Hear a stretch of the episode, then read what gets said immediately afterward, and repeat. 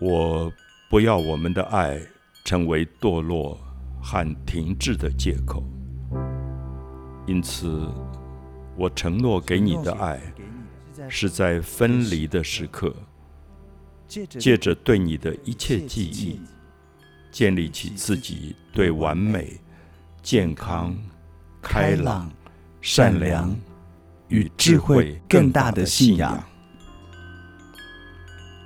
在我们的身体变成许多破裂的碎片之后，this end，我们要在几乎无法辨认的碎片中重新寻找对方，同时也寻找自己。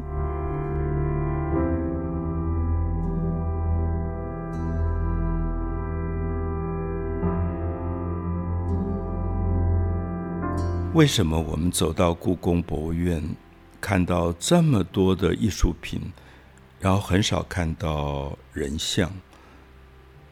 我常常丢这个问题给朋友。可是你为什么走到罗浮宫？你走进罗浮宫，走进大英博物馆，你看到的几乎全是人像，而且是赤裸裸的人像。我想这是一个多么大的文化上的差距。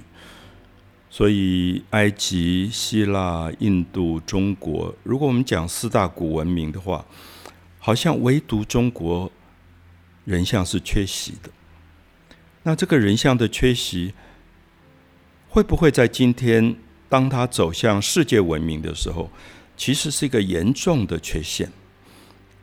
因此，我们会觉得华人的文化里面，好像对最后对于自己身体的。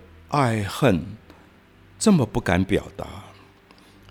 我记得大概在一九七零年代在巴黎读书，法国的朋友年轻人，他们非常敢表达自己，喜怒哀乐形于色。可是我从小读到儒家文化是说，喜怒哀乐不形于色，不可以随便表现出来。我们讲的中庸，到最后变成一种。变成一种压抑，很多爱，很多恨，我们好像都不敢传达出来。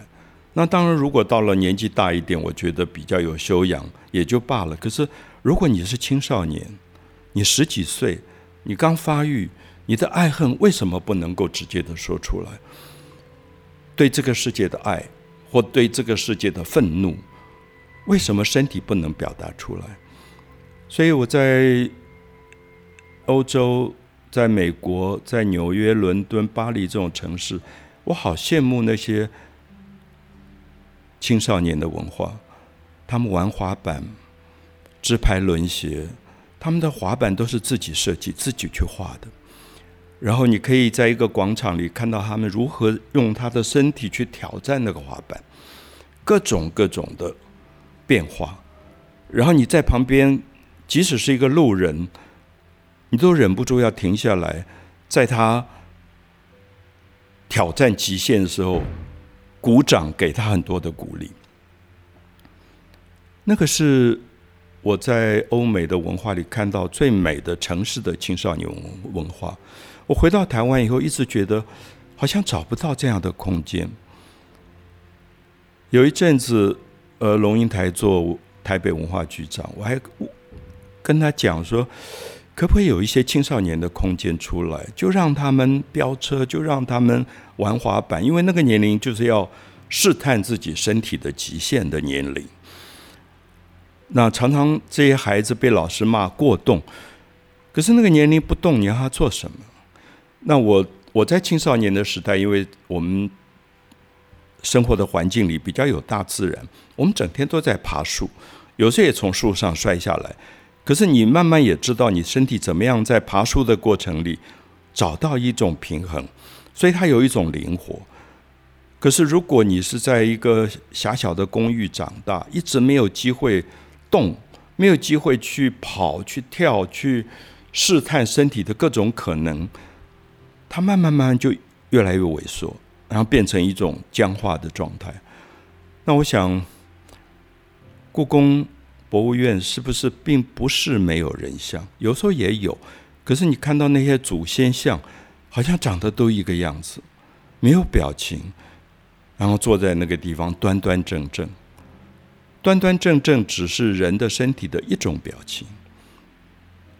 人的身体是有各种可能性的，所以在希腊的雕像里，你就看到身体有各种可能。我最感动的，像伊卡鲁斯那种十五岁，然后带着用蜜蜡粘起来的羽毛翅膀要飞起来的少年的身体，他爸爸一直跟他说：“你不可以飞高，不可能飞太飞太高，因为你太靠近阳光，你的蜡融化，你的羽毛就会散落，你会摔死。”他最后摔死了。可是伊卡鲁斯的故事是希腊神话里让所有的年轻人都震动的一个故事，因为年轻就是要飞起来。所以我看到很多年轻人去玩高空弹跳，我都觉得好羡慕，因为我的年龄根本没有这个东西。我在年轻时候还没有这样的东西，或者有家里也不让你去触碰，觉得那是危险。可是我们不要忘记，所有身体难度的挑战都有危险性。如果你要避免危险，你的身体就一定是被捆绑的，一定不是一个绽放的一个身体。所以希腊的身体给了我们好多的爱恨，各种形式的爱恨。你可以看到 Narcissus 的身体。一个美得不得了的少年，然后他有一天在水里面看到自己的倒影，觉得世界上怎么会有这么美的人？他后来就变成了水边的一株水仙花，然后爱上他的一个女孩叫 Echo。那这么美的一个男孩子，他永远不会觉得身边有一个女孩在爱他，所以他一直忽略这个女性的爱。所以，Echo 后来就很忧郁、很忧伤，一直退退到山洞里面去。你对着山洞讲话，你只听到 Echo 回声。所以，所有这些希腊故事都在讲身体，眷恋自己的身体，躲到阴暗角落的身体。身体是有各种可能的，啊，各种各种变化的身体。可是，大家不要忘记。